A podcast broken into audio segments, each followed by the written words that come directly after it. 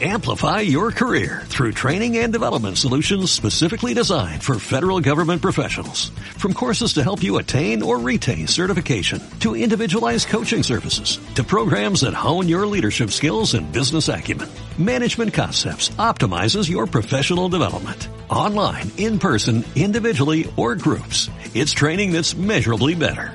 Learn more at managementconcepts.com. That's managementconcepts.com. Este podcast es grosero y real. Las voces de los famosos son pobres imitaciones. Debido a su contenido les aconsejamos que no lo escuchen nunca.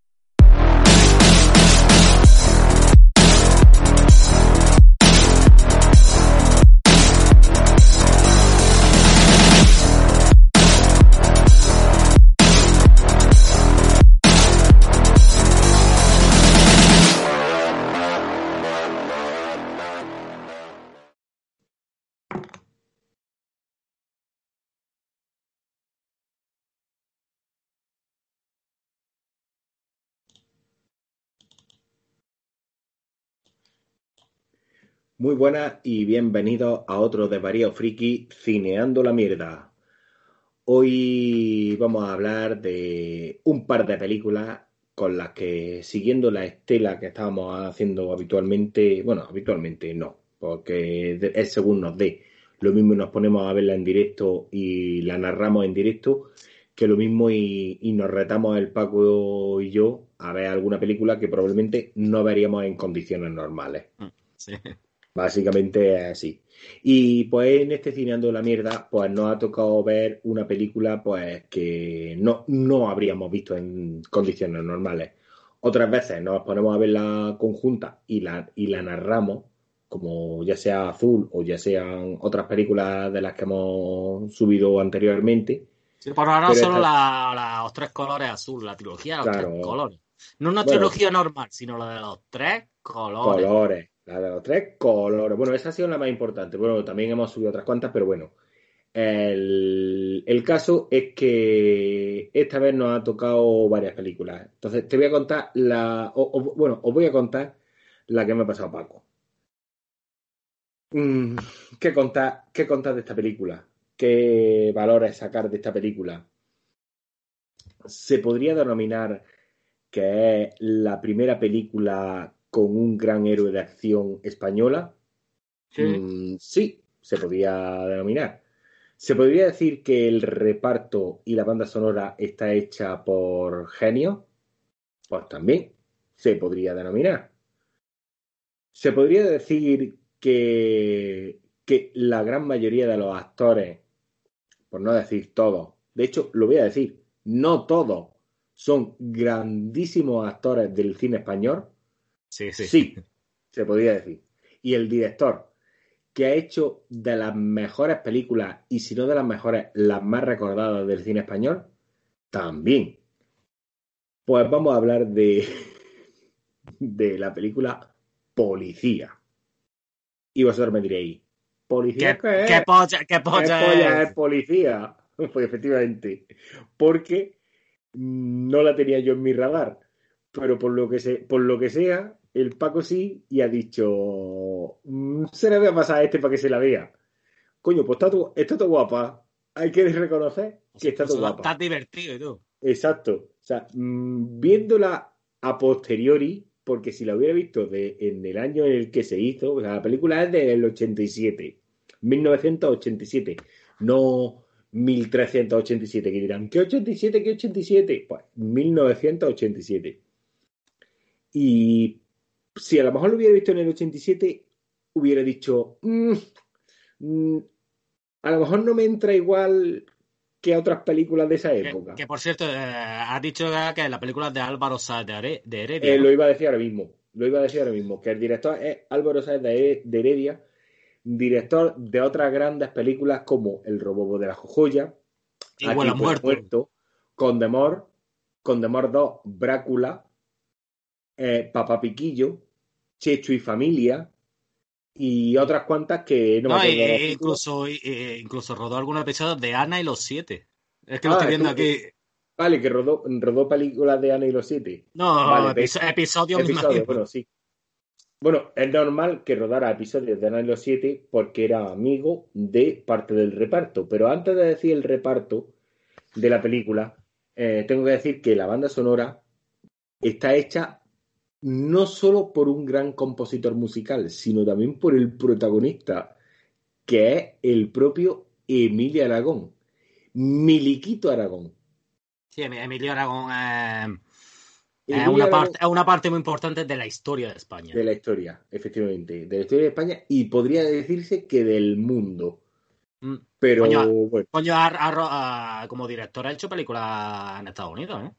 efectivamente. ¿Cómo era con el consiglieri este? ¿Cómo se llamaba? Que dicen que no es mala Eh, película. Hostia, es que me sale el nombre eh, eh, de la- del padrino, que era Tom Hagen, pero no me sale el nombre del actor. No me sale ahora mismo el nombre del actor, pero me sale el nombre del, del, del personaje del padrino. Bueno, el pelirrojo del padrino. Tom Hagen, ¿no? Era Tom Hagen el nombre del personaje, Sí. pero no del actor. Pero bueno, vamos a hablar de la película Policía. Mm, a ver cómo, a ver cómo te la cuento. Eh, de repente llega la policía a Una, una, noche, en el, oh, espérate, una Una noche, noche. En, el, en el viejo México.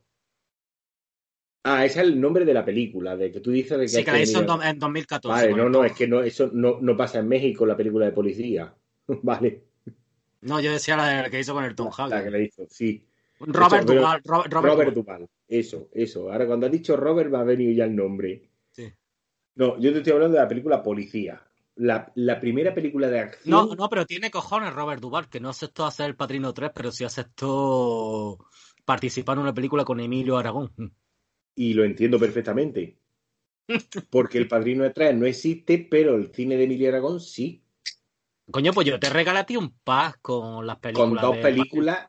Con Y- dos películas y ¿Qué- una especie otro de. que era?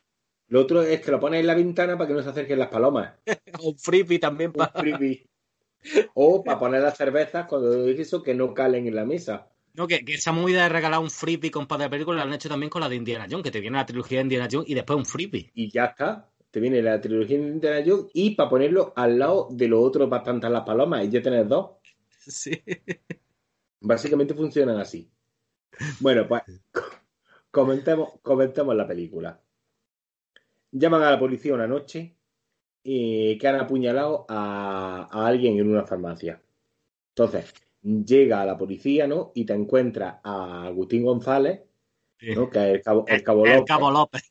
el Cabo López, y llega y demás, y entra con el ayudante que tiene, y se encuentran eh, tirados en el suelo a, a alguien, que resulta de ser Emilio Aragón, Mm. con nombre de Gumersindo.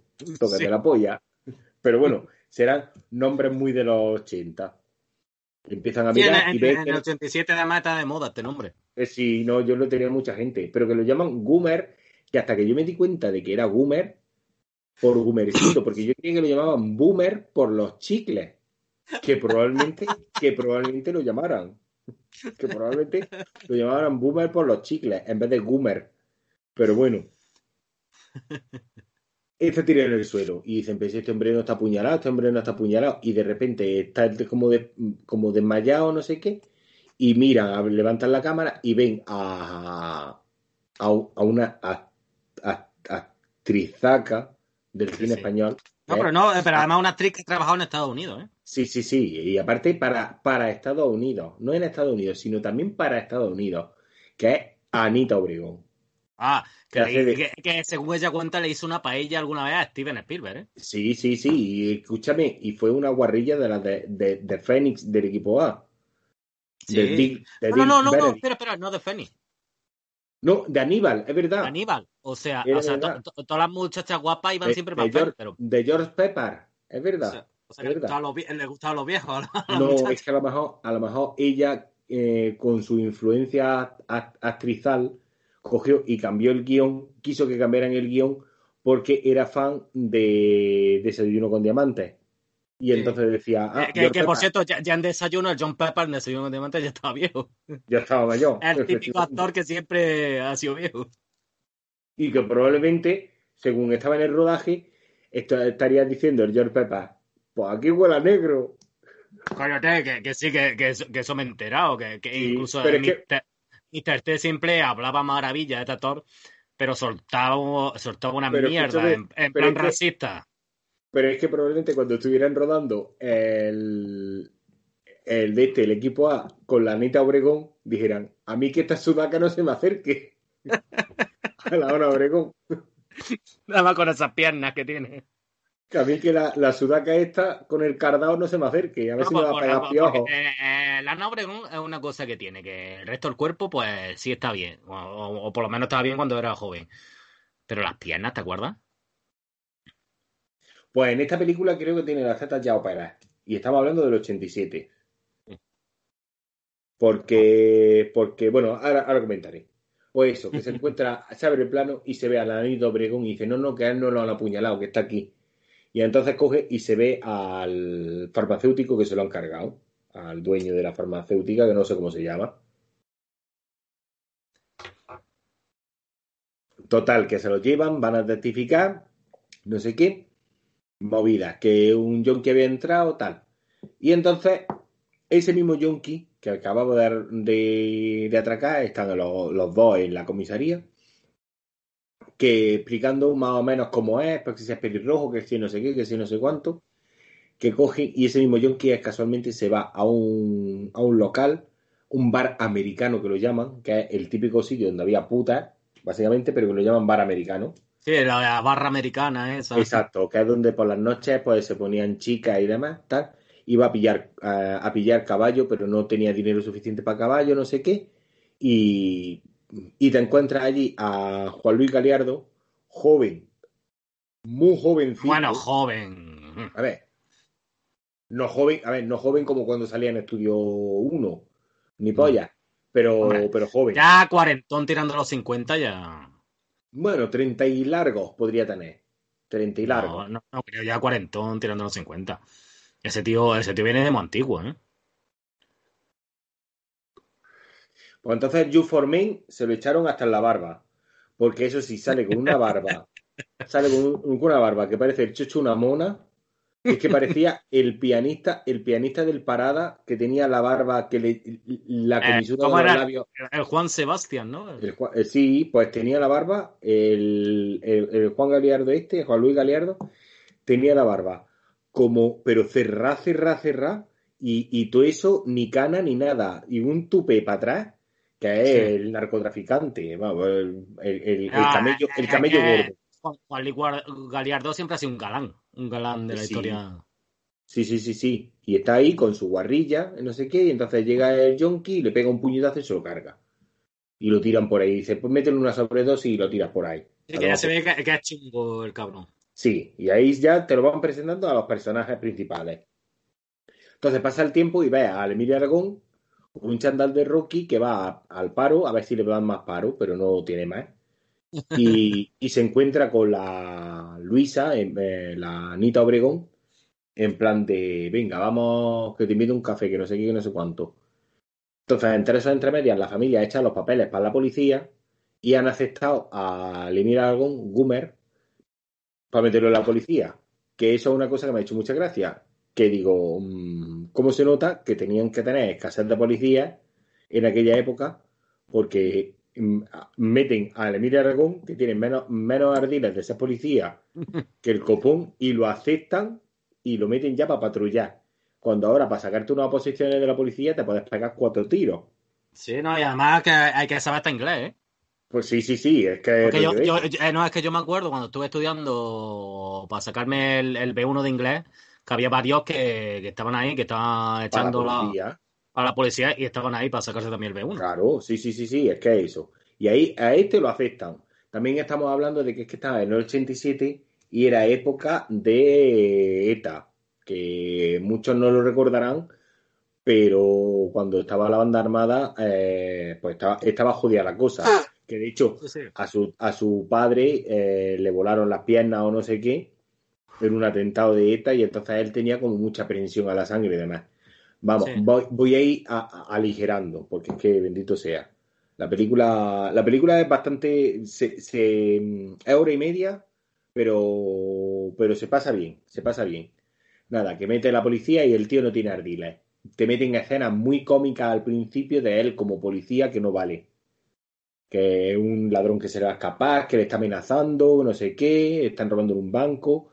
Después al, al Cabo López le pegan un tiro, y no sé qué, lo, lo, de esto le golpean en la cabeza y demás. Entonces lo ves a él como que poco a poco se va curtiendo. ¿Qué pasa? Pues que a él, mientras se va haciendo una carrera en la policía, porque eso es una cosa que no se llega a ver muy bien en la película, que es como el paso del tiempo. O sea, lo, percibe, pero no. Sí, sí, pero, pero es que parece que han pasado dos días nada más. Exacto, que lleva como dos días y ya parece que tal. Y ves como que la amiga, porque mm, lo descubres cuando dicen, ay, pero mm, no te reconozco, no sé qué, no sé cuánto, que es la Anita Obregón, para empezar a trabajar en la noche, en los bares estos de los bares americanos y demás para poner copas, en plan mona, no sé qué, no sé cuánto, y se lo lleva a un bar. Entonces, el Juan Luis Galiardo, que se llama Max en esta película, que será de Maximiliano, eh, decide coger y pillarla como para decir, me encapricho con esta, la voy a poner para pasar la droga, pero ¿cuál es la mejor manera de que una persona pase droga? Engancharla a la droga. Y la engancha a la droga. No, pero, pero eso es verdad que, que, que existía esa, esa movida. Sí, sí, sí, claro. Pues es que esa película, eh, eh, en la película hay una cosa, varias cosas que me han sorprendido. Y es que veía a la peña por la calle como era en los 80. Y veía a la peña tira por la calle y demás, bebiendo litros, tan tranquilica y la policía pasando por alrededor que no pasaba nada. Y a lo mejor estaban en mitad de la calle bebiéndose un litro de cerveza apoyándolo en el coche y no era un delito y no era de esto.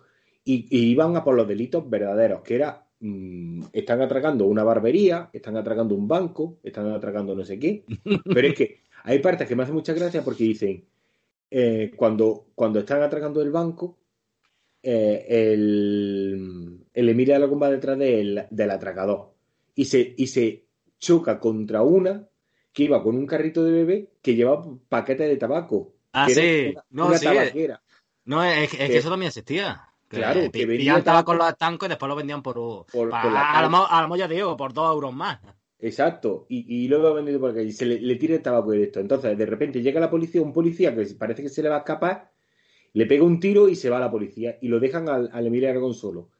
Y empieza la, la, peña diciendo: Es que la opresión, claro, han llegado. El pobre muchacho se ha tropezado con las tanqueras y, le pega un tiro, no sé qué, ¿qué, y, le pegan una paliza al policía. Sí, pero ahí, ahí, la movida y es lo que el, Álvaro Sateredia, fachón muy bueno, lo que quería era denunciar a esta gente que apoyaba a los delincuentes. Efectivamente. Como a esta gente como eh, comunistas que, iban apoyando a los delincuentes en plan ahora lo de Podemos. Sí, pero que, claro, es que al delincuente que van apoyando, eh, atacando a la policía, y demás, pero es que después te lo encuentras lo mismo cuando coge y, están los que están atracando al, al de la barbería, que le pegan al otro y entonces el policía le dice, es que este estaba intentando atracar la barbería y salta que estaba intentando atracar la barbería y salen una, con una hoja, o sea, con una cuerda de para ahorcarlo y, y, pero es que si hubieran podido ahorcan a los dos, al policía y al otro. Y es una paranoia, porque es que te meten ahí como con escenas de humor, que no sé qué. Pero bueno, que, que te lo están poniendo como que se va curtiendo, porque el tío no tiene ni cuerpo ni nada. Cuando ve la sangre vomita y se pone malísimo. Sí. El Emilia Aragón. Y, y, de repente coge y, y, cambia radicalmente la serie, o sea, la película, porque te, te, lo encuentras como que cada vez que iba con la familia había como 500 en la familia. en la casa. Y, parece, y parece que todos comían de su sueldo, nada más. Sí, sí, sí. Pero porque o comían o de la pensión del tío que estaba en, silla de ruedas o de la pensión del policía. Pero había como 500 en la familia. Y dices, bueno, ahí hay gente ya criada que puede trabajar. Mucho paro tenía que haber en el 87 para que no pudieran. Oh, hombre, sí, sí, sí había. ¿eh? No, no, la verdad es que sí. Creemos que, el paro está ahora, pero en esos tiempos. Escúchame, y, después, venía, y después vino la crisis, la crisis del 90, hasta que no llegaron el 92-93, que empezaron a expropiar y que todo el mundo se sacó de los estudios para pedirse a hacer en obras antes de la burbuja de, que, los que sabían que iba a haber una burbuja inmobiliaria, pero aún así lo hicieron. Pero vamos, vamos, vamos, que lo sabían y. Vamos, pero estamos ahora hablando aquí a posteriori. Parecemos lo de. Eso, eso es historia de España, ¿eh? Sí, sí, pero que parecemos aquí eh, South Park, el capitán a posteriori. O sea, no, vamos a olvidarlo. Eso ahora, ahora se sabe. En aquella época decías, tú, pues tengo que trabajar en la obra, pues me voy a la obra, me salgo de los estudios. Pero vamos, lo iban buscando a, a Hombre, yo, también tengo el que salía a los estudios que tampoco, con los estudios tampoco. Iba para más, ¿eh? A ver, estaba trabajando en una farmacéutica y se tiene que meter a policía y ahora tú tienes una farmacia y te forras Sí, sí, pero yo te digo que ahora mismo en una farmacia no, no me tengan cualquiera, en una farmacia. No, no, no, tienes que tener, escúchame, tienes que tener tú tu, tu título de, farmacia, de, mm, de, facultad. Y todo para que te enseñen, y todo para que te enseñen a cortar con el cuta en los códigos de barras. sí. Y a meter la bolsita esa. O sea que. Y a pegar los códigos de barras con un fiso.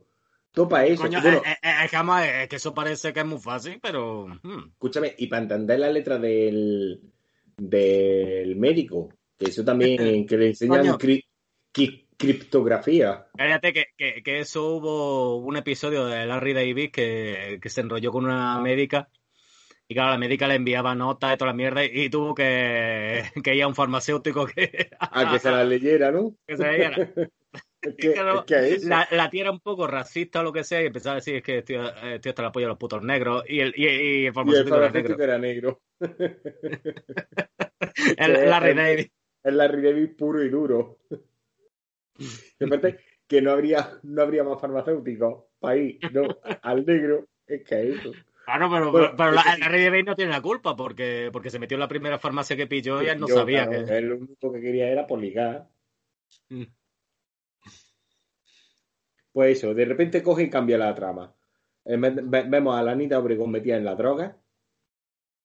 Vemos a, a Emilia Aragón preocupado por ella, pero claro, le llama el, el de este, el Galeardo, y, y se la lleva y tal. Y entonces pues vemos unas cuantas escenas más de del Emilia Aragón pues teniendo que ir a una llamada de aviso de bomba que había habido. Sí en un, en un partido de fútbol en el que había ultra, bueno, ultra, ultra de los de la época, que era gente alterada por un partido de fútbol en el que había vallas de obra. Oye, no te creas que es muy diferente a lo de ahora, ¿eh? Efectivamente. hace poco hubo una, manifestación de, de gentuza de esta de los, del Atlético Madrid. Sí, sí, la liaron. hace dos días. Sí, no, pero me refiero que en aquella época estaban como menos organizados. Simplemente era barullo de gente metiendo palos. Y, le metieron palos a todos, hasta los policías y todo. Entonces vemos cómo se va curtiendo poco a poco. Y vemos como se, hace un tío, un tío duro. Un tío duro, claro. Entonces vemos como a la otra, al final, pues la amiguita que tenía, el Galeardo, no le gusta que esté la Anita Obregón por ahí dando por culo, que me parece que esa tía sea, es que lo, tengo aquí apuntado. En la película se llama Pepa, pero es Pilar Halcón, que también sale en, en El robo de la jojoya y en algunas cuantas películas estas de del set de Heredia. Que, eran como sus actores, no fetiches, pero sí sus actores recurrentes. Sí, sí. Porque les gustaba cómo actuaba y decían, pues ya está. Y entonces no le gusta la dista y le mete una sobredosis, aprovechando que está enganchada a droga, y la deja por ahí tirar. Entonces, claro, la meten en. Le llega la noticia de Miri Aragón y la meten en una clínica de desintoxicación pero en realidad la policía tiene ahí su trasfondo que era como volver a desintoxicarla y volver a infiltrarla para que le informen. Y entonces vamos viendo como el Emilio Aragón va entrenando en la policía, pegando tiros en las típicas más, pues la, ¿cómo se llama? La, como los pollas, las dianas estas con forma humana que ponen en la policía para que dispare.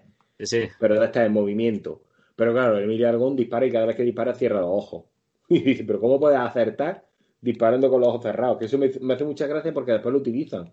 Se, convierte en un máquina el cabrón. Claro, claro. Y es que dice, es que tengo mucha retentiva. Gilipolleces. Pero claro, después cuando rehabilitan a la Anita Obregón, cogen y se la llevan al de este, ella se vuelve a infiltrar le dice un sitio donde van a poner la droga, pero resulta de que no. Sí, que va a aparecer el actor este del Jeff Taylor, que es un actor como, no sé si inglés, europeo. Sí, haciendo como de comisario súper. un actor que sería mucho en las películas de Jeff Franco también. Sí, sí, sí, sí, que estaba por allí, que yo dije, bueno, si es un, un alto cargo de la policía española, ¿por qué es inglés? Pero yo dije, pues lo habrá metido porque sea colega, seguramente, porque no, no queda otra. Eh, entonces se, vuelve a infiltrar la Ana Obregón y, y, hay una cosa que me llama la atención de la película y es que eh, Juan Luis Galiardo eh, empieza a desnudarla porque le dice, métete droga conmigo. No, es que sí, mete, no, no, sí, no. Y dice, sí, no, pues bueno, pues yo te voy a conseguir porque a mí me da la gana. Y empieza a desnudarla y no se le ven los pechos. No, es verdad que en la película... No se le ven los pechos y se tira toda la película hasta que llega al final, que parece que se le van a ver las tetas a Anita Obregón. Tengo que llamarla Anita Obregón porque en esta época era todavía Anita Obregón. Sí, sí. Después ya fue Doña Ana Obregón, pero antes. Eh, tiene edad para ser nuestra madre, pero. Mm. Y. Porque ahora ella es madre. Bueno, creo que no es madre ya. No, no, ya no. Ya no. pero que pero que pero lo fue lo fue lo fue y pero entonces también también fue Anita Obregón mm. entonces Luisa que se llama que pues pues sí le pega el nombre de Luisa. Luisa Obregón también le pegaría. Sí. Bueno, pues eso, que coge y, y cuando llama a Emilia Aragón para decirle dónde era lo de la entrega de la droga, y demás, eh, resulta de que en la policía hay un topo. Pero vamos, que, que el, topo que hay en la policía casualmente es el que se encarga de la llamada. O sea que. no, era muy complicado tampoco. No han, ido, no muy lejos tampoco a poner topo. Y dicen, ¿a quién paramos de topo? ¿Al que está en secretaría? No, no, no. Arde la llamada, arde la llamada. Que se encarga ahí el tío este de coge y llama y dice, mira que no sé qué, que cambian el sitio de la entrega. Y entonces dicen, esta es la topo y el Juan Luis Galer dice, ¿por qué está ahí? Dice, ¿por qué no? O sea, ah. básicamente, básicamente esa es Sí, pero es que hay algunos. El, eh, Juan Luis Galiardo se, está, el más sí, se está como enamorando de ella también. Claro, tenía como cierto, tenía como cierta inquina. Y aparte le daba como rabia porque ella, en el fondo, estaba enamorada de Emilia Aragón. Porque ahí tenía, ah. era joven, tenía Hombre, ¿y, quién no? Hombre, Y, y ahora, Emilia Aragón, ahora, que hace años que no lo vemos que estará encerrado en su fortaleza. Pero ahora tiene que ser un tío que cuando te mire con esa cara y empiece a hablarte en plan de qué pasa, no sé qué, no sé cuánto, cuando se ponía a hablar de en plan chunguela madrileño. Sí, el meliquito este. Sí, pues también eh, dice, eh, ¿qué pasa? No sé qué, dame un piti, que, eso lo decían mucho. Pues es cuando se ponía en plan chunguillo, también es para enamorarse. ¿no te acuerdas a Arturo Gata que tenía contratado? ¿Cómo se llamaba? El que se murió de drogaína, el Mané. sí, es, que, además hizo como, como un programa para niños entre el Mané sí, no, pero no, no se murió de drogaína, me, parece que, me, parece que se murió de cáncer. Claro, por todo lo que se haya metido el cabrón. No, no, o sea, era drogaíno, pero se murió de cáncer por otra cosa. Le pasó como a Bob Marley, que se metía droga, pero le hizo un cáncer por otras cosas, porque el cáncer que le dieron fue de pulmón. Coño, no hay, es igual como el, Don Ramón del Chavo del Ocho. Efectivamente. Que salía fumando incluso en el Chavo del Ocho, sabía, eh, e, era el típico que... Pero es que era otra época. sí, pero vamos, el Don Ramón era el típico que se encendía un cigarro con el propio cigarro que ya tenía. Claro, o sea, se encendía uno con otro. no necesitaba ni mechero, o sea... Yo, yo, yo conocí a gente así, o sea, que se fumaban como sus cuatro o cinco paquetes diarios y después se murió de una trombosis de otra cosa. Ramón ese lo que le dio después un cáncer de, estómago. Claro, escúchame, pero es que probablemente fumara con el estómago. O sea, me refiero de que cuando te tragas el humo, no lo tragues a los pulmones, lo tragues al estómago. ese, por fumata por el culo. sí, sí, es que eso también hay peña. Como, la, puta, como la puta rusa. Voy, voy a ir concretando, o sea, voy a ir terminando la película para, comentarte. Cuando de esto eh, van buscando a, la, a Luisa, el, el, de este, el Agustín González y el Emilio Aragón, y entonces van al local del, del Galiardo. Y entonces lo amenazan para decirle a ver dónde está, no sé qué, no sé cuánto, tal. Y dice que van a estar en el monasterio de este sitio. Y entonces llegan al monasterio y ahí hay monjas que van con pistolas, tienen a otras monjas encerradas, tienen un, un de de narcotráfico del copón. Y aquí es donde viene la escena de acción increíble. Que se infiltran los dos policías, porque tú dices, bueno, pues el Agustín González, pues te lo puedes creer de policía, porque ese tío fue el comisario en la, en la serie esta de los ladrones van a la oficina, y te lo crees de policía. Pero el Emilio Aragón no. Pero es que es cuando empieza la escena de acción de Emilia Aragón que se convierte en el Charles Bronson, en el justiciero. Pero aparte tiene, la película tiene toda esa puta esencia en fotografía y en todo. Es que en la época es que era un puto el justiciero en España. Sí. Y empieza a infiltrarse. Pero es que, sobre todo lo que me hace gracia es que cuando pegaba tiros, veía planos que le iban metiendo en el que él iba con los ojos cerrados. Hostia, o sea... no, no sé si te has dado cuenta, si la, cuando lo has visto, no sé si te has dado cuenta. Hombre, que yo la vi hace tiempo. Por eso te digo, porque es que no, te diste cuenta, pero cuando yo me di cuenta dije, hostia, hijo de puta, el, el set de Heredia, en el montaje, no sé si se encargó él del montaje, supongo yo que estaría detrás. Ese sería el, el, set de Heredia Cat. Claro, pues cuando hice el montaje, el, el, hijo de puta te mete una escena en la que está entrenando y, y hacen la mención de que está disparando con los ojos cerrados y cuando está entrando, infiltrándose dentro del monasterio este, dispara y hay planos en los que se ve a él con los ojos cerrados para que la película coincida, como diciendo, sí, él dispara, acierta, que por cierto se los carga todo un tiro, pero es este. Nada, que rescata a la chica y deciden escapar, pero se queda sin balas. Y entonces tira un campanario para arriba. ¿Qué pasa? Que cogen el campanario para arriba, se ponen a escalar en una zona, en la azotea del campanario, y el Juan Luis Galeardo dice que me va a quitar la tía, me comen la polla, yo trepo y te mato. Pega un tiro, parece como que le da en la frente, pero le roza un poquillo. El, el Emilio Aragón le hace ahí como un amago, y después te puedes encontrar la peor puta pelea de acción de todos los tiempos en esta película he visto, no he visto yo a personas más de ganas. Porque, a ver. a, la, hora de pelearse. a la hora de pelearse, porque es que yo puedo entender que, por ejemplo, Emilia Aragón diga, a ver, no le voy a pegar una hostia a Juan Luis Galiardo. Una, un actor, porque quieras que no, pero coño, es que tiene una trayectoria, tiene un nombre, en esa época era un galán, no le puedes estropear la cara. Es que, que eh, está muerto ya creo, pero Juan Luis Galiardo fue galán, creo que hasta con, los 70 años. Claro, por eso te digo, que es que, es que de hecho sale de su tumba, viene hoy día y probablemente te quite a la chica con la que estás ligando, Paco. Claro, es que Galán era Juan Luis Galiardo como el... era, eh, Agustín, González este, ¿no? Agustín González, Arturo, Fernández. Arturo este. Fernández, ¿cómo era el otro? El, el de farmacia de guardia, ¿cómo era? El la Rañaga. Carlos, la, Rañaga.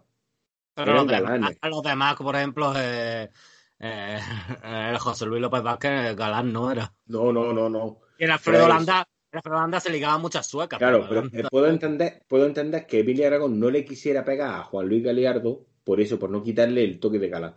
Pero ahora, ya te el respeto por el actor también. Claro, pero ahora que Juan Luis Galiardo no le quisiera pegar a Emilia Aragón, ahí, ya, ahí yo no lo entiendo. No, sí, pero, pero es que es un, es un rollo en plan de Roger Moore. ¿Te acuerdas cuando hacía sí, aparte es que la pelea es esa, pero es que hay una que parte. Se movía, que se movía raro. Pero es que hay una parte en la que se están pegando puñetazos en el que el Juan Luis Galiardo pone. Eh, o sea, adelanta el brazo hacia adelante solamente y, y Emilia Aragón ya se cae al suelo. O sea, ni siquiera es que le dé, es que, no, es que se cae al suelo. Pero es que llega un punto en el que cogen los dos y se agarran del brazo el uno al otro y se tiran como cinco minutos largos de película haciendo una especie de lucha canaria. No sé si sabes cuál es la lucha canaria. Esa es la que te coges del brazo del uno del otro y vas tirando a ver a quién, a ver quién tira al suelo. Y en esa entremedia ves a la Anita Obregón con un vestido rojo súper monísimo, apoyado en el tejado, pensando que no venga un aire que me vuelo, y lleva como casi casi medio pecho fuera, pero sin enseñar pezón. O sea, que no, enseña nada. No, y mira que en ese, en, ese tiempo se solían mostrar. No, no, es que es lo que. como Dios la trajo al mundo. Es que es lo que más me sorprendió, porque es que este director en específico era de. Aunque no viniera al caso, enseñaba una teta. Coño, él, robó la jojoya cuando sale la morena esta. Y que aquí huele a muerto y en la del y en la del ¿cómo se llama? En la del chiquito de la calzada y en la de en casi todas las películas enseñaba algo de pecho. ¿Por qué? Porque hay que reconocer que el director puede ser fachorro o no fachorro, pero decía, esa teta ya me la he llevado vista. Y aquí está, y aquí está grabada. Pero, pero por lo que sea, Anita Obregón aquí dijo, yo no quiero enseñar los pechos. Vete tú a saber si es porque estaban recién operados tendría las cicatrices frescas. Sí, las cicatrices, ¿sabes? lo que fuera y demás. Y, y, y está apoyada en la pared. De esto tal, bueno, nada, que lo que te estaba diciendo, que están peleándose en lucha canaria. Juan Luis Galiardo acaba cayéndose.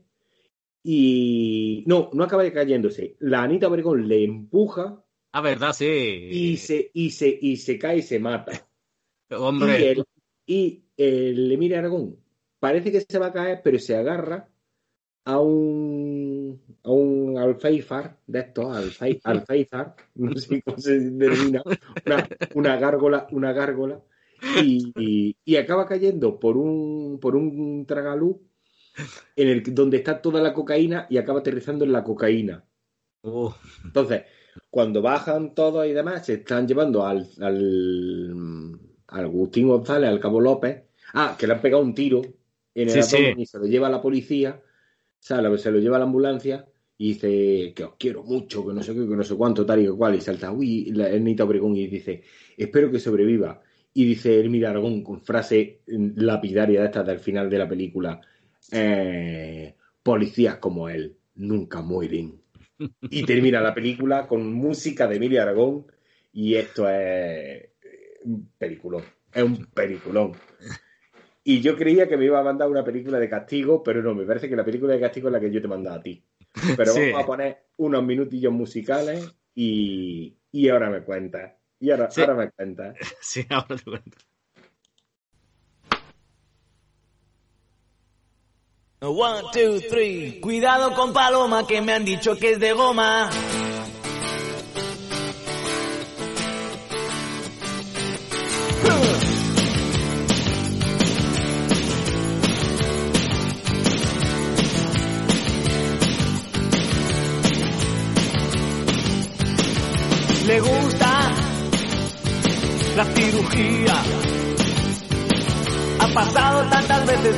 Que no la conocía. Me han dicho que ahora quiere los mofletes de poderes. Le pusieron en un día la nariz de Estefanía. Quiere ponerse en abril las orejas de Lady Di. Ay, doctor Pitangui, qué milagros han hecho los millones que te di. Cuidado con Paloma que me han dicho que es de goma.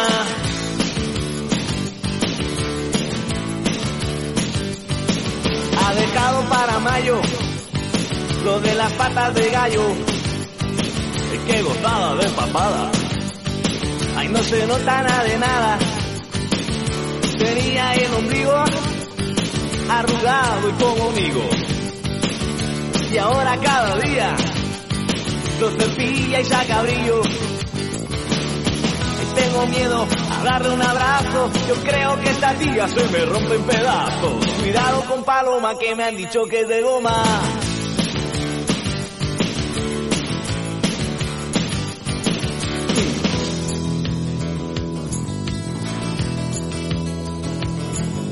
letillas de colores, bikinis con hombreras, uñas de porcelana, peluca de San Lucas,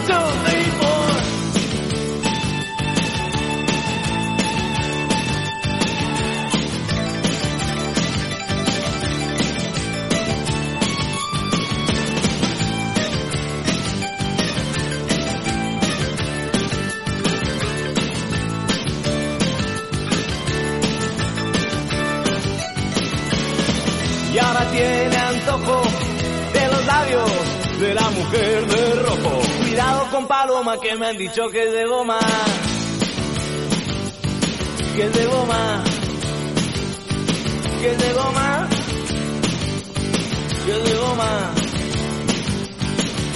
Cuidado con Paloma. Cuidado con Paloma. Ay, cuidado con Paloma. Ay, cuidado con Paloma. Ay, cuidado con Paloma. Cuidado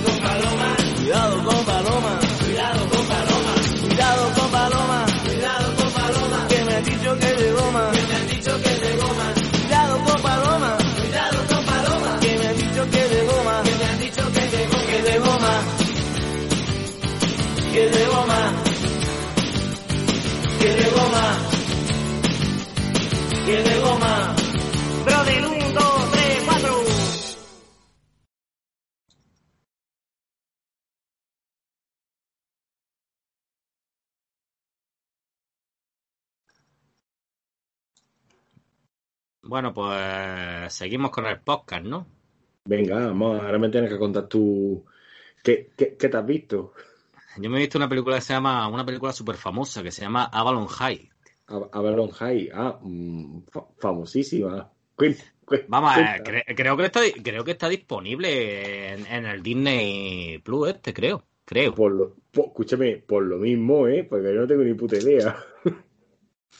lo mismo, porque yo vi esa película y dije, ¿qué le puedo mandar al Paco? Que probablemente, porque claro, a ver, la mierda esta de Cireando es mandarnos cosas que probablemente el otro no vaya a ver nunca, pero no porque no le pueda gustar, sino por el hecho de que en su sano juicio diga, pues si me puedo ver esto o, o esto otro, pues voy a elegir esto otro. Y a lo mejor se pierden muchas cosas que, que, que después diría, hostia, pues no está tan mal. Pero es que esta película, ¿de, qué va de qué va Avalon High? Mira, Avalon High es una película además original de porque además no existía el Disney Plus, existía el Disney Channel. Sí, de, de la vieja escuela. Sí, estamos hablando de una película de 2010. Lo que vamos a, creo que hemos hablado muchas veces de este tipo de, de productos y es como la típica película de niños tontos. Sí, de zendallas. Sí. De zendallas o de gemelos que son hermanos de, o sea, los, hijos de Ross. Sí. De Sad, de y Cody, ¿no? Sí, a ese, Sad y Cody creo que se llamaban. Sí, cosas que yo para mí había dicho, estas cosas no las veré en mi puta vida. Principalmente... Pues, pues, pues, tócate la polla, que sí. Principalmente porque para ver este tipo de productos tienes que tener como 14 años y también tener cierto retraso mental. Sí. o sea, es que te pille 14 años con mucho pavo y bastante síndrome de Down, vamos. Sí. No, pero, pero en realidad, cuando, veo la película, en realidad me meto como una nueva reinterpretación de, lo que son las leyendas artúricas. O sea, estamos hablando de una nueva versión de lo que se denominaría el camino del héroe, Paco. ¿Mm? Sí, va, e, esta película va, creo, ¿cómo se llama la niña? Uh, Ali Pejington me aparece aquí, pero es Brit, mm, Robertson. Bueno, que, aquí te aparezco una foto ya que tiene 30 años ahora. Nació en el 90. O sea, si la película es 2010, tiene 20 años. Ah, bueno, entonces sí, es legal.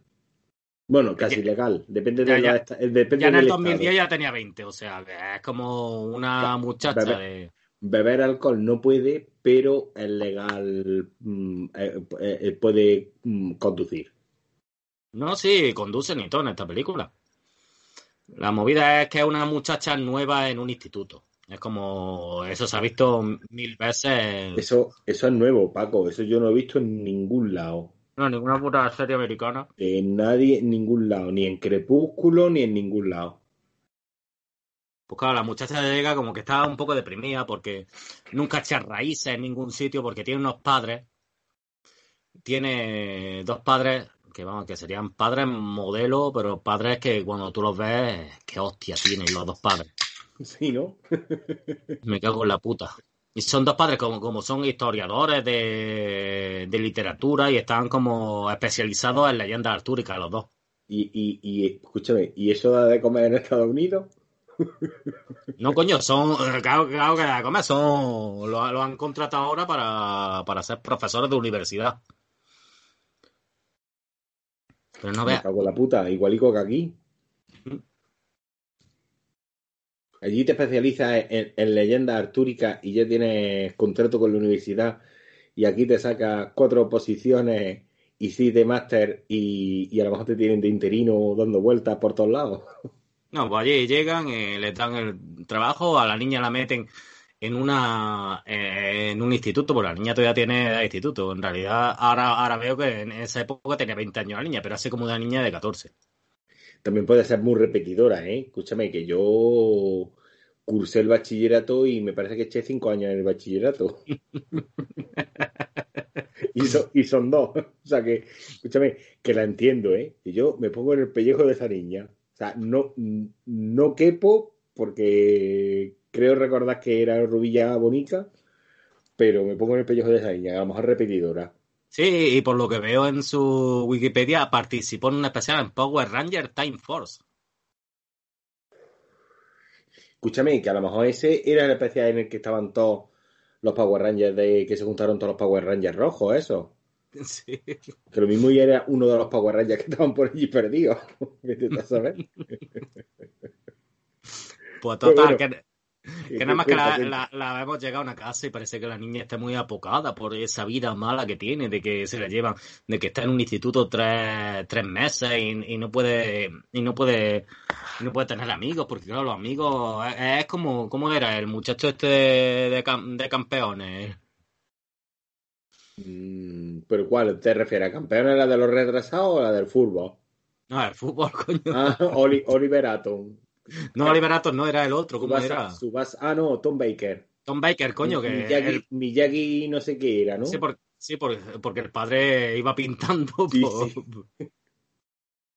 No es que digo ya los retrasados, y digo, coño, para acordarme de los nombres de algún retrasado de la película esta de campeones. yo ni, ni me he visto la película entera, que vi un rato y me dio una fatiga de la película. Tanto retrasado y hablando. Y encima tú ahora te lo ponen en el anuncio de la 11. Hombre. Si, te has olvidado de nosotros, no te preocupes, tendrás retrasado para rato. Pues claro, la niña llega y entonces los padres dicen que nos van a hacer un contrato por tres años. O sea, que es lo que le da para ella sacarse ya al instituto. Sí, la FP, de, la FP de jardinería que se saque o lo que sea. Sí, sí, eh, eh, al principio la ves como que está muy apocada, que va eh, como que en un sitio muy chungo. Yo no sé el sitio que es, pero el sitio es tipo algo de California, pero solo de gente republicana. Blanca, de, blancos, ¿no? Sí. sí, es que en la película se ven algún negrillo, alguna negrilla se ve por detrás. Y hay un personaje. Que a, lo mejor los negrillos están reponiendo, yo qué sé, las máquinas de refresco. Sí, eh, hay un personaje principal que es negro también, pero todos los demás son no solo blancos, rubios y con ojos azules, pero vamos a que, que yo... que, eh, que yo me, dice que yo... que, que sueltan una luz con esos ojos azules porque más que azules eran, eran, fogones de... O sea, eh, ella ya se... Porque además un pasado muy turbio de que ella de que ella quiere ser como runner. ah, que, o sea, que su afición es salir a correr. sí, o sea, quiere ser atletismo. O sea, ya Disney en esos tiempos decía que el chaval hace deporte. O sea, en esta película no verá a nadie ni bebiendo, ni fumando, ni... Nada, nada. Ni gordo, ni negro, ni mexicano, no, no, eh, no, es que claro, hay un equipo, en el instituto de un equipo de fútbol americano Y es el único, el único momento en el que ves dos gordos. Claro, pero porque los necesita el fútbol americano. Claro, porque estos que son defensas. Exacto, el quarterback estará muy delgado y será guapo y con los ojos azules y después están los defensas que son... Sí, sí, ahora hablaremos del quarterback. Vale, vale. Hay un quarterback, que yo lo he dicho por, decir, pero no, hay, hay, un quarterback. Vamos, que ya sale a correr y conoce al quarterback. Vaya. No, pero va, va a beber agua, va a beber agua a una fuente y de repente el quarterback va a beber también, ah, no, no, perdona, bebe tú. Y claro, a ella lo mismo que bebe en agua, lo mismo se le hace el chochete agua también cuando ve al quarterback. Bebe tú, no, bebe tú, no, bebe tú, no, bebe tú. Y se murieron los dos veces. Pero vamos, es un, un, un, pijorro. O sea, en, en, esta película lo único que ves es pijos. Pijos tipo californianos. Californianos, californiano tirando a, republicanos duros. Sí, sí, lo que es, lo que es esa, vida buena de, de, pocos negros y los pocos negros civilizados. Sí, sí, sí. Vamos, de lo que era, de lo que eran antepasados esclavistas. Sí, sí. Y claro, llega, eh, se lo encuentra por la calle, pero después ya se mete en el instituto, que el instituto, vamos a ver, el instituto se supone que iba a ser muy chungo, que iba a haber... Y en realidad solo hay un chungo en el instituto. Mi perro está aquí, locura. ¿Qué ha dicho? Acaba de decir ahora mismo, hay, solamente hay un chungo en el instituto. Y entonces mis perros han dicho, ¿qué? ¿Qué chungo? Claro, pero mis perros también son arios. Son, digo, arios, eh, rubios californianos. no, no, no, que haya nadie fuera, fuera de sí en el instituto. Pero es que la gracia... Pregunta que voy a hacer. ¿El chungo es moreno? Sí. ¡Qué casualidad! Todos los demás son rubios y el chungo es moreno. Es que lo, lo, lo, veía venir, pero no lo quería decir por, por no ser estereotipado, pero vaya, Disney. Mm, y escúchame, y no es curioso por lo que sea, no, no, yo no quiero decir nada, pero no es curioso que Disney, con la de judíos, que, que son los jefes, hagan esta clase de historia así, de esta manera, y que después se quejen de que lo llamen antisemita, por lo que sea. Sí, pero vamos, por ejemplo, el padre de la niña, cuando la niña para nada judía, el padre de la niña sí tiene una facha judío. De estos calvos, en plan Larry Davis con la, con la por detrás. claro, a lo mejor es que por sindicato tienen que meter un cupo de judíos en, en la lista. El padre sí parece.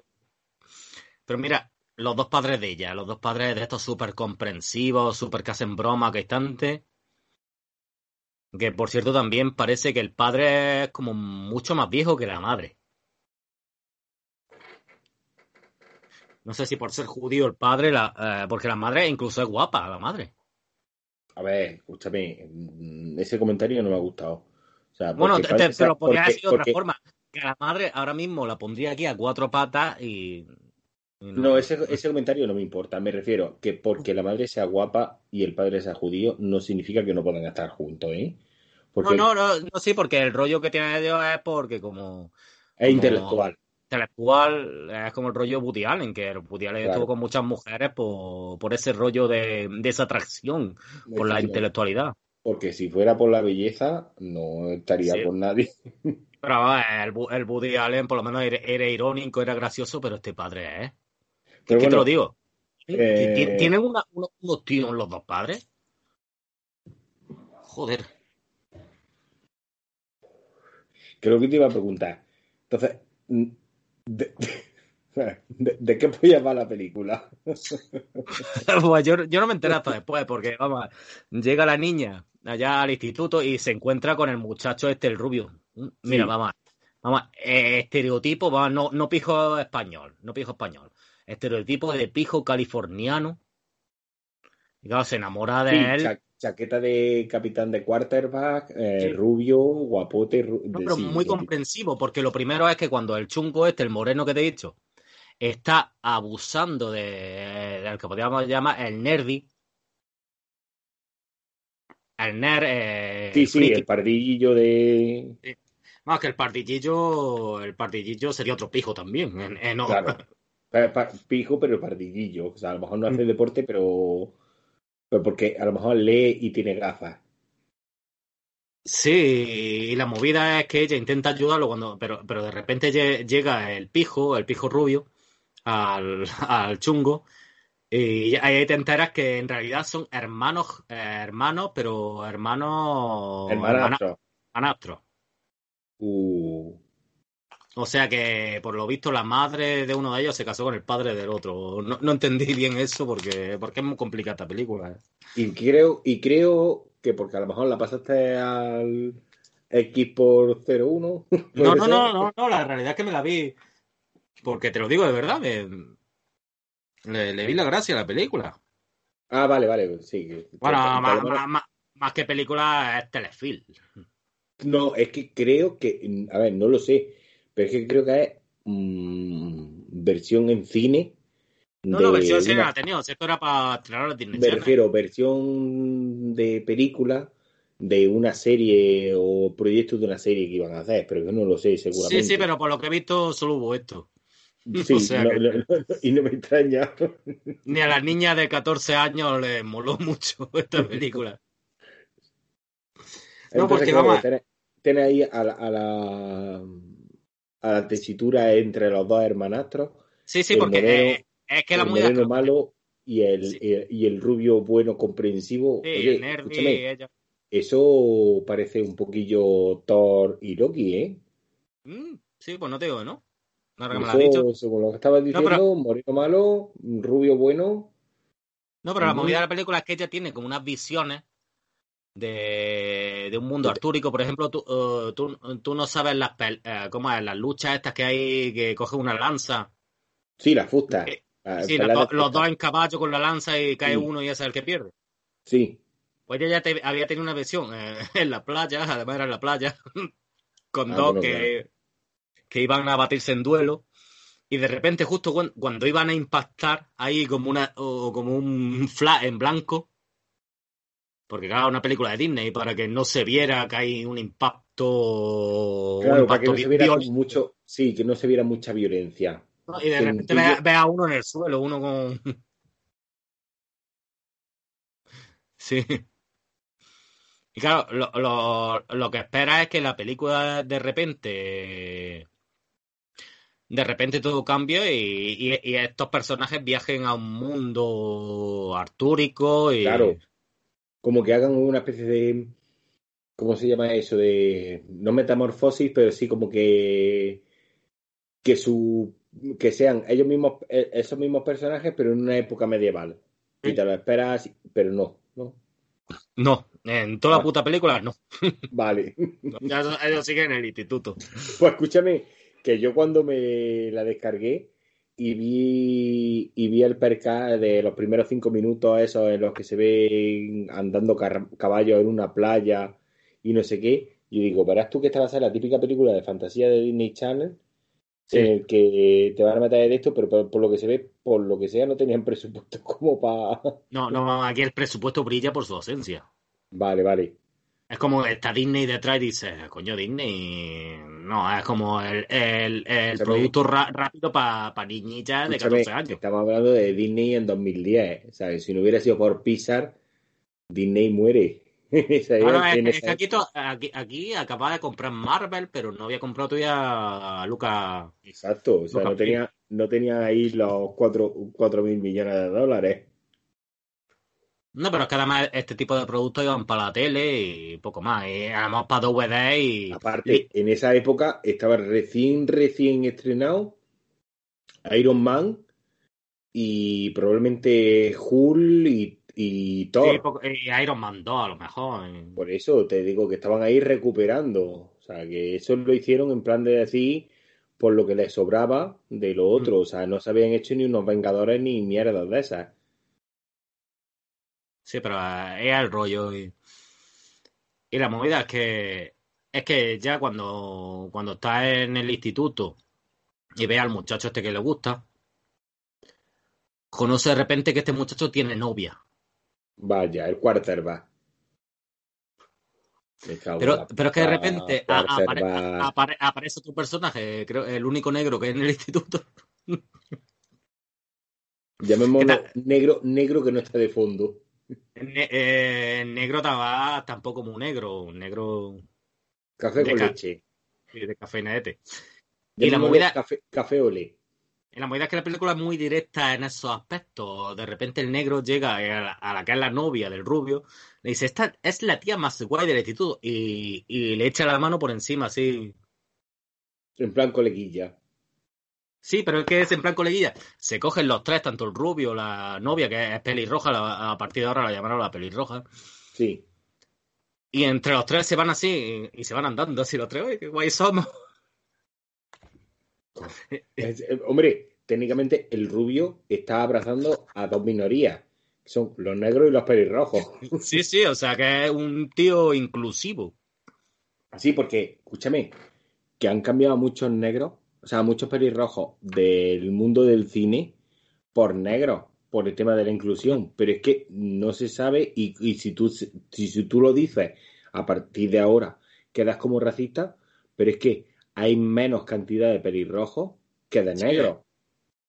Sí, o sea, una minoría que está a lo mejor incluso en peligro de extinción. Y aparte que es una minoría que nada más que vive hasta los 40 años.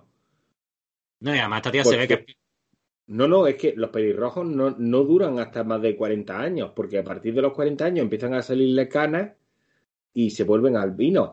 Todos. Joder, pues yo me busco mucho, en X vídeo me busco mucho lo de la red Claro, y cuando. Y, así no van a pasar los 40. Pero a que tú no encuentras a. Mm, a Mom Redhead. No, no, es que no, ni, a Granny tampoco. Nada ni en Granny tampoco hay. Nada más que ni, a, ni, el Mil, ni el Mil, ni el Mil Redhead, no. La mayoría suelen ser Tim, Tim o John. Y ya está. claro, porque que salen a la calle, les da el sol y es como los vampiros, se disuelven o algo así. No, no, y que cuando le empiezan a salir canas, se le pone el pelo blanco y ya no hay más redhead por ningún lado. Porque, por ejemplo, un rubio se le pone el pelo blanco y es como lo que pasaba a George Pepper, que, que estaba visto, un negro se le pone el pelo blanco y es el Morgan Freeman. Pero un pelirrojo se le pone el pelo blanco a los 40 años y ya deja de ser pelirrojo. Y, y se acabó el pelirrojo. O sea, y, acaban rápido. Pero vamos, eh, y, los, y, los, pelos de la entrepierna también. Todo, todo, todo. Coño, me están saliendo mi canas en el bigote. Me cago en la puta. No tengo canas en la cabeza y me están saliendo canas en el bigote. Y me he tirado y, me salió el bigote antes de ayer, prácticamente.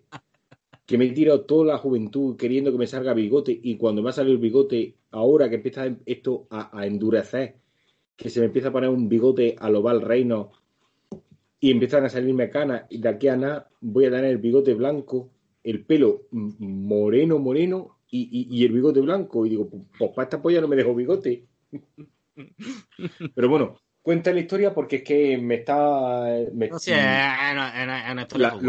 la, trama, la trama me está absorbiendo.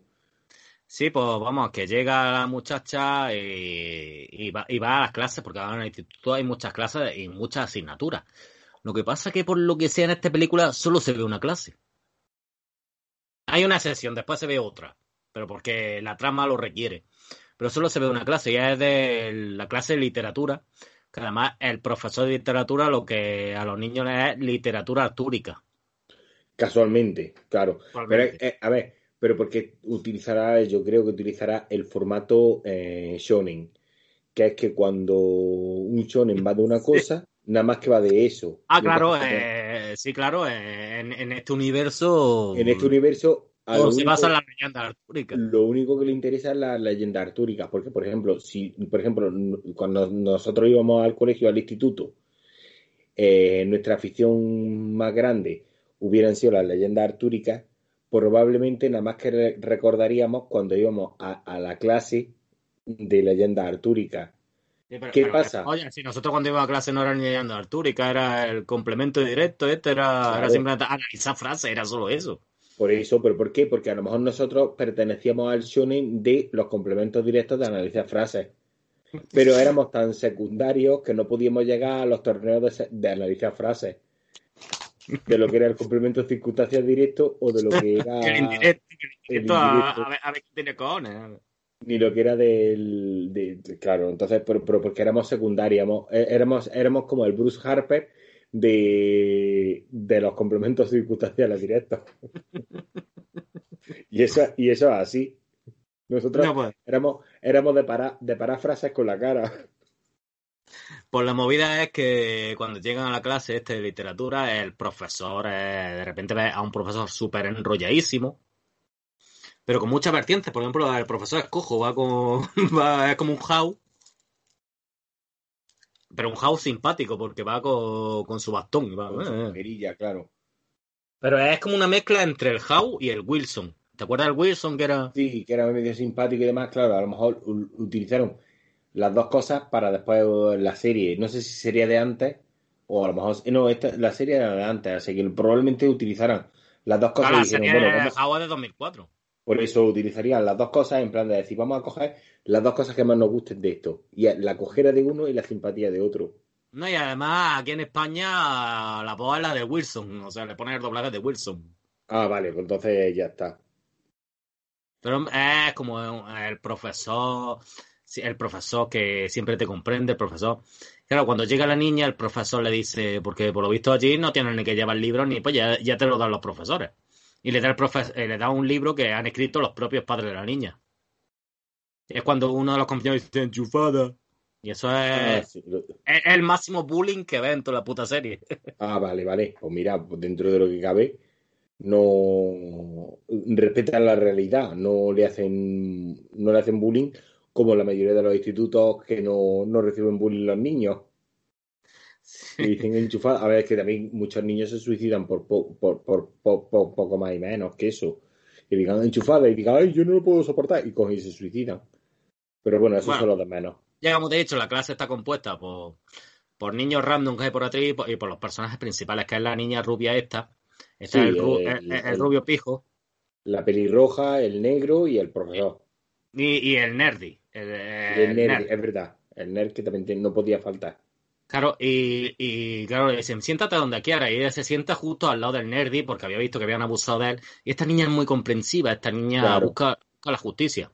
Y claro, le dicen, nerd, claro, le dicen, nerd, no te sientas lo mía, sino todo el mundo te va a considerar como, como otra nerd, como yo. Ella, me da igual, yo quiero esto. Pero claro, claro, el rollo también que ves es que el negro siempre está muy junto a la pelirroja. Claro, porque, porque ya te he dicho antes que abrazó a la pelirroja nada más que verla. Quieren meterle todo lo gordo. Vamos, todo lo gordo. Y claro, eh... quieren meterle todo lo negro. Y claro, el profesor nada más llega a ella, pues lo que dice, pues técnicas, porque por lo visto allí en Estados Unidos los institutos ni hay que estudiar ni polla, simplemente hay que hacer un trabajo y con esto aprobáis y empieza a decir, pues venga, pues de las leyendas artúricas cada uno hará un trabajo. Y creo a la niña esta y al nerd le, le sale el trabajo de los, creo que son los osos, ¿cómo es? La orden de los osos, es como la orden del fénix, ah. pero... Es que ha dicho los osos y yo, los osos artúricos. Claro, pero la orden de los osos no sé si se han inventado aquí o eso existía en realidad en la leyenda artúrica. Cuando llega la niña. ni, puta idea, pero probablemente se ha inventado cuando llega la niña, los padres, claro, los padres son estudiosos de la leyenda artúrica. Vamos, que hacen el trabajo ahí. Claro, y, le dice a los padres, vosotros sabéis algo de esto, porque llega ya con el nervi para hacer el trabajo. Y, le dice a los padres, vosotros sabéis algo de los osos artúricos estos. Y claro, la madre lo primero es que es que a una casa que acaban de llegar, que acaban de mudarse, pues tiene, le da un botón y sale, y sale un libro, un libro muy antiguo, que está, que está descubierto y le dice, pues este, este libro habla de todos los osos artúricos. Que, Vamos, que, parece que lo tenían preparado, ¿no? ya tú, que, que todavía están saliendo cosas, que llevo dos años viviendo en el piso este que me he mudado, y todavía están saliendo cosas que no sabía dónde las tenía guardadas, que digo, anda, pero si estaba esto aquí, y ellos que se acaban de mudar y dicen, papá, tengo que hacer un trabajo sobre los osos artúricos. Sobre los osos artúricos, estos que tengo aquí colgados, pum, pum, aquí tienes el libro. Pues le saca el libro y ya, y ya en, el en el libro, en el ahora más un libro que veas que es un tochaco que tiene como, como dos mil páginas. Pues nada más abrirlo, el libro. Sí, de esto, de esto que hace así en plan como abanicando las páginas y de repente para en una página y salta oso artúrico todo lo que tienes que saber para tu trabajo de clase. Más o menos eso, ¿no? Pues ya nada más que te vienen las profecías que esos, esos artúricos hacían. Que es que, que, por lo visto la leyenda eh, no es una leyenda, es que existieron de verdad Arturo, Lancelot, Ginebra, Mordred, creo que llama. Sí.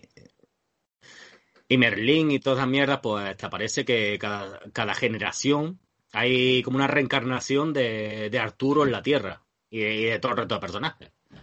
Anda, ya, ahora empieza a pillar por dónde va la película esta. Claro, y lo primero que se te viene, y a ellos no lo pillan, yo sí lo pillé, no sé por qué, pero ellos no pillan que Mordred este era hermanastro de Arturo. Vaya, qué casualidad. y ya cuando ves que el chungo es el hermanastro en realidad, pues dice, eh, bueno, pues ellos no lo pillan. Y, también una movida que es que Ginebra y Lancelot tenían como un rollo aparte de Arturo. Que casualmente Ginebra puede ser la, pelirroja, y, y, Lancelot, puede ser el, negro. sí. Vaya, vaya, qué curioso. Pero vamos, que todas estas personas se reencarnan en una generación para, para, para que la Tierra, para que la Tierra no sea devastada por Mordred. Claro, que es el hermanastro maligno. Sí, que tú, también, que tú también dices, pero vamos a ver, hay que defender la Tierra y elige estos putos pijos californianos. Y, y, y, que lo que y quien la va a defender probablemente sea otro pijo californiano, pero es moreno. Sí, claro. Que, le, que le casca una hostia y lo mismo y, y le quita el, que se va a un barrio un poquillo más chungo y ya y ya lo tiene reventado. Ah, y, este, y este va a ser el que va a devastar la tierra. sí. Que además después hay, hay una fiesta porque, le, eh, porque ella se va a correr muchas veces. Y claro, el muchacho, el Arturo este, el pijo, también va a correr y se la encuentra y se ve que hacen migas, mientras que él tiene de novia a la, a pelirroja. Pero hace, hace migas con la rubia esta y, y, es que voy a hacer una fiesta, una fiesta de instituto de niños, es lo normal que tú piensas una fiesta de instituto norteamericana, que ver alcohol, sexo y droga saco. Claro, lo normal. Y aparte es que es que con esa edad lo que pegaría. Pues no. Ah, se presentan en la fiesta y es que ya no es que beban Coca-Cola, es que ni beben. Es que simplemente están allí. Están de charla. es, una fiesta, es una fiesta que parece el club de lectura. claro, y en la fiesta, claro, vive en la misma casa, se presenta el chungo y el hermanastro y viene con una panda de heavy Aquí, los, buenos son pijos y los malos son como heavy emo. Como heavy medalero. Sí, sí, es que. con, coletas, pero vestidos de negroto. Sí, sí, como el. Muy, muy mentalidad de años 80 de que los chungos eran los punky. Sí. Que te atacaban. Y claro, le hace unas cuantas bromas y ellos no. En ningún momento se ahonda tampoco mucho en la relación entre el pijo este y el hermano, el hermanastro. No se ahonda mucho porque eso te uh, hubiera sido enriquecedor que se hubiera visto. La, trama, la trama principal habría hecho que, pues, viera mucho. Sí, hubiera visto. Ahora entiendo por qué se llama Avalon, Avalon High. Bueno, el instituto se llama Avalon. Claro, no, no, y también por el tema de la leyenda artúrica y demás. No recuerdo, pero sé que Avalon tenía que ver con algo de eso. Sí, pero es que a, mí la leyenda artúrica desde siempre me, me la han sudado la polla. Si tú me hubieras visto a mí que fuera, fuera súper fan de la leyenda artúrica, me hubiera hecho por verte esta película. Pero no ha sido tan hijo de puta que sabiendo que a mí... Te la sudas la polla. Es que incluso te hubiera mandado la película de Excalibur que probablemente hubieras dicho, coño, pues aunque sea un totonaco. Porque que, lo era, que, esa película la vi, que, salía el, el, ¿Cómo es? El aquí Xavier, ¿no? Salía. Claro, sí. Pero que. Eh, no, y el Xavier y. ¿Quién más salía? Eh, no me acuerdo. Pero me refiero que aunque la peli sea un tostonaco, que lo es, tiene una fotografía y tiene una música. Es magnífica, esa película es una maravilla. Brutal, coño, me la pillé yo en DVD hace mucho y la estuve viendo y, y, es que es buenísima. Pero ¿qué pasa? Que un un puto ladrillo. Y entonces yo dije, ¿cuál es la mejor manera de mandarle un ladrillo al Paco? Pues, por un ladrillo que verdaderamente sea un ladrillo, pero, pero con, el muro de carga entero.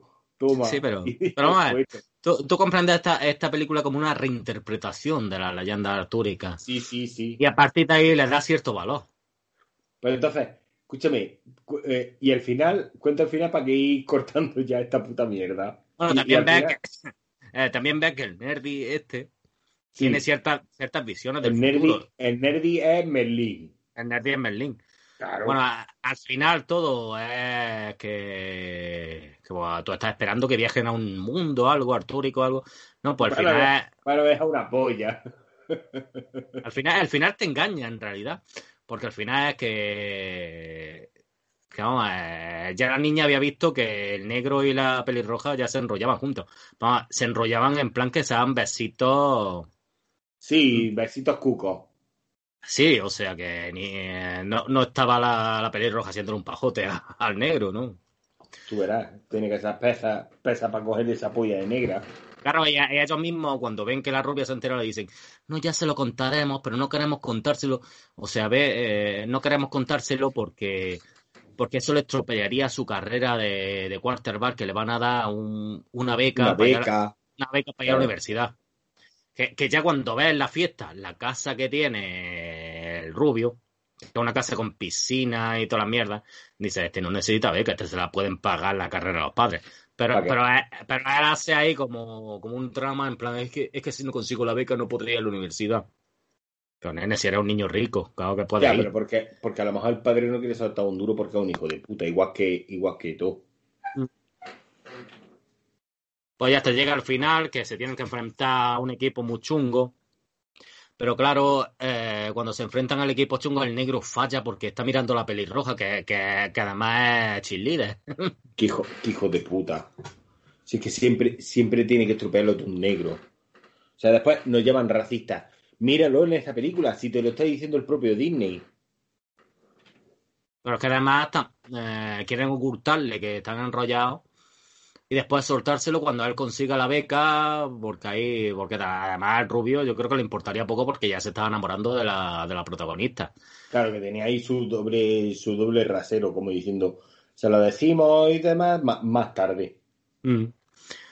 Y la movida es que el, rubio los pilla porque, porque aparca el coche para ir a jugar al fútbol y en el, coche que hay al lado están ellos dos enrollándose. o sea que se, se acaba descubriendo al final pero incluso antes de que sepa lo de la beca. Claro, porque la, beca se supone que se la dan si gana el partido final. Ah, pues entonces, claro, ya, ya termina el partido y cuando termina el partido es cuando los ve.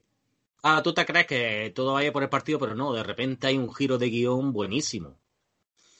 Que es que, que, es que se le olvida el casco, al pijo se le olvida el casco, pasaría a jugar al fútbol americano y vuelve. Y dice, no, no vuelve, va a empezar el partido, no vuelve, van ahí atrás y ven, y ven al chungo, lo ven tirado en el suelo.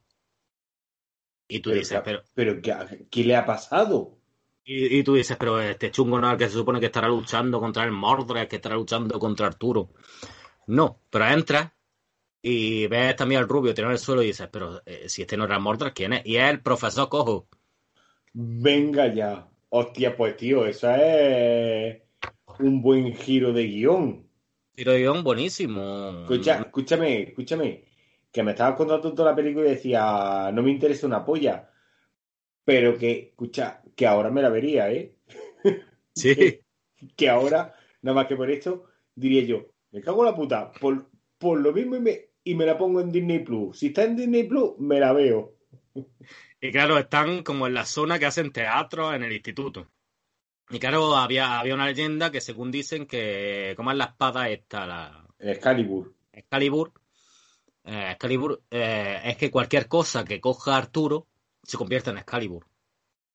Aunque cojas tu propia mierda que has cagado, pues eso es Excalibur. Sí, sí, aunque te cojas la polla. Pues claro, la niña como sabe que, porque ya incluso los padres estos con buena hostia le habían dicho que, que se habían, eh, es, que, es que los padres le habían dicho a la niña esta antes que se habían venido aquí a vivir y a trabajar porque ya suponían que ese tío iba a ser Arturo. Mm. No sé cómo lo habían averiguado. No, también es una movida que es que, es que, el día a lo Mejor es que los padres estaban viendo el padrón de los que habían nacido en el pueblo y dijeron, por esta fecha y por esta tal, y se pusieron a señalar y dijeron, ese, ese va a ser Arturo. Eh, eh, también hay una profecía en la película que está hecha con el nerdy, como están estudiando y de repente dicen, ¿y cuándo puede ser? Y claro, leyendo en el libro este de los osos, ah, en el libro venía que sería el día en el que la luna hubiera un eclipse y, y, hubiera también como es una lluvia de meteoritos. Y qué casualidad. Y claro, tú dices, en los telediarios siempre se dice bastante tiempo antes cuando va a haber una lluvia cuando a haber tal, pero no, en ese, eh, eh, pero eh, a lo mejor por lo que sea, yo que sé, en ese telediario pues estaba mal. Y, claro, se mete el nerdy con su Blackberry, Blackberry, ¿no? Sí, sí, la Blackberry de, de Perry el Rico. Y en una página random de repente pone Coño, que la lluvia de meteoritos y el... Es dentro, es dentro de tres cuartos de hora, niño. No, el viernes, el, viernes que viene, justamente cuando va a ser el partido. Aligera que, que, que, que, que un ratillo. Niño, ve, ve, cerrando, ve cerrando la chapa que, que, se, que nos dan los meteoritos. Porque al final e, ella ella le quiere dar la espada porque eh, como es el sitio de teatro coge una espada esta de plástico, ¿te acuerdas de la espada de plástico esta que comprábamos de chicos? Sí, que te venden en la feria. Lo coge, eh, ahí, ahí ya cuando ves que había un giro de guion, que el malo en realidad es el profesor, cojo este, pues ves que, que cuando la niña coge la espada, se convierte en espada de verdad, en, la sí, buena, buena, o sea, o sea que el Arturo de verdad es la niña. Ah, o sea que tener un doble giro de guion. Que el Arturo no era el rubio y que el malo no era el hermano, sino que el profesor de arte cojo era el malo y la niña era el Arturo, era la reencarnación de Arturo. Sí, y la gracia es que en ningún momento se explica por qué el profesor es malo ni porque ella era Arturo, pero, pero ahí lo tiene. O sea, lucha contra él, en una especie de lucha, en plan Power Ranger, en plan. En plan, sí. Pelea de. Como la pelea que hemos narrado hace un rato de Emilia Aragón con, con el Galiardo, más, más o menos. O sea, lo, lo tira al suelo y de repente aparece un guarda jurado que, se lleva al profesor. Estaba, estaba ahí esperando a que el profesor hiciera algo malo. Venía, venía siguiéndolo en plan de si sabía yo que si sabía yo que tú ibas a liarla. Claro, y, ya claro, eh, se besan entre los dos, acaba la historia. Se han salvado el mundo, además, no es que hayan salvado, han salvado el mundo. Han pasado como tres horas, pero el niño vuelve al partido y gana el partido. Y ya entonces la besa a ella y. Y se le da la beca y ya puede ir a la, universidad y... olvidarse de ella y ponerse a beber y a fumar porro en la universidad como cualquier estudiante universitario. Sí, más o menos eso es la puta película. Ah, pues. Pues, escúchame, eh, te voy a decir una cosa. Esta... Que, que, no he dicho quién es el director, que es Stuart Gillard, que, que no, no, tiene ni enlace en Wikipedia, o sea que. O sea, es que, pero es que yo creo que hasta yo tengo enlace en Wikipedia. Pues que de pues. hecho, de mis dos perros, yo creo que uno ya tiene enlace en Wikipedia y tiene hasta, hasta cuatro películas agregadas. Y está basada en una novela, además, anónima de Mel Gabot, autora de la serie de novelas The Princess Diaries. Los diarios de la princesa. Claro, o sea, pero está, está Vampire Diaries, Princess Diaries. O sea, y, y, mi cosa Diaries, que es, una cosa que estoy, escribiendo yo, o sea, de todas las pajas que me hago. Que ya, y de Ana Fran Diaris. sí, está situada entre Ana Fran y... Y, y, y Vampire Diaris, en, las mejores novelas de, pues diarias de personas. Pasa que al final además aceptan los diferentes... Porque una cosa que no he contado es que el nerdy en la fiesta pues conoce a una muchacha de cara gorda. Ah. Claro, muchas veces no te crees como el nerdy este interactúa con la rubia y en ningún momento siente atracción. Claro, porque le gustan las tías de cara gorda. Sí, porque eh, no, y además en esta película las parejas están ya muy definidas. O sea, el negro tiene con la pelirroja. roja, el rubio con la rubia y el negro con la gorda. Con, la cara gorda. Y ya está. Eso es, tiene que ser así. Y es que funciona así. Pues te voy a decir una cosa, Paco. Yo creía que cuando me estabas contando la película al principio, no la iba a ver. Cuando me habías contado el giro de guion, en el que el que parecía malo era malo, pero al final no. No, no, es, que además, es, que, además al final el muchacho este que le parece malo, es que yo lo hice todo por ayudar y por y por y, por mejorar el mundo. Y por Y en realidad después es muy buena persona el moreno este, el Claro. Pues mm, no, esta, esta no la veo, sinceramente. O sea, igual que te digo que me guarde la de la, la, anterior, esta que me contaste, del V-Ball, esta, esta no. Esta no me la había pues, pues, casi que te digo que esta, esta es más entretenida, ¿eh? ¿Que la del V-Ball? La de V-Ball es que es muy... y, creo que, y creo que esta incluso mejor dirigida, ¿eh? Venga ya. Y mira que es un puto telefil. O sea, V-Ball, tanto que es todo el mundo y hasta cierto fan de V-Ball, yo creo que, que hasta eh, Stuart Gilliard, este, que posiblemente sea el único que dirigió, puede ser hasta mejor director. Pues.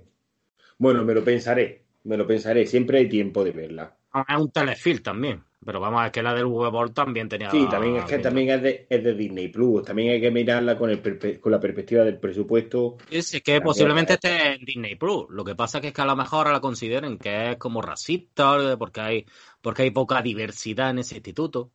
No, no creo. Eso la pondrán, pero a lo mejor tendrás que buscarla aparte. Por ejemplo, chinos no, no, aparecen chino-americanos. ¿Cómo se llaman? Chino-americanos no aparecen en ningún momento. Asiático-americanos. O sea, ¿cómo vende a China esta película?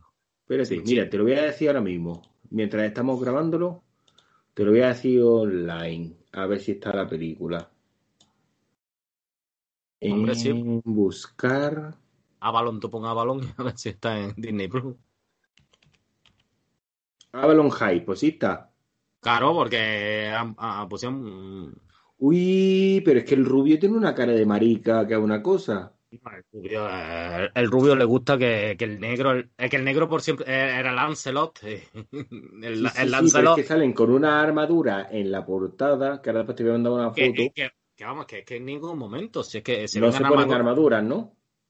Sí, sí. O sea, que, yo creo.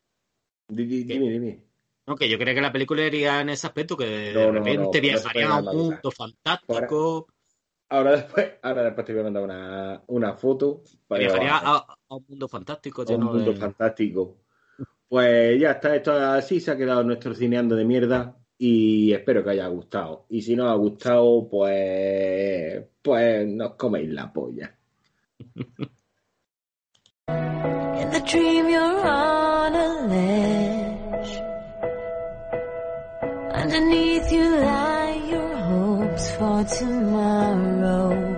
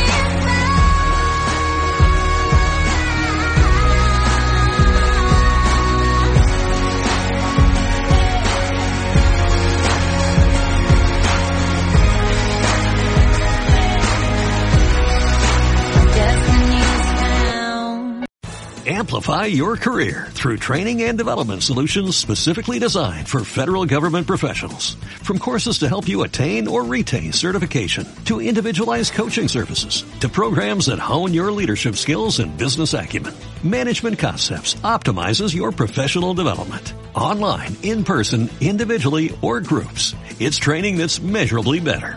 Learn more at managementconcepts.com. That's managementconcepts.com.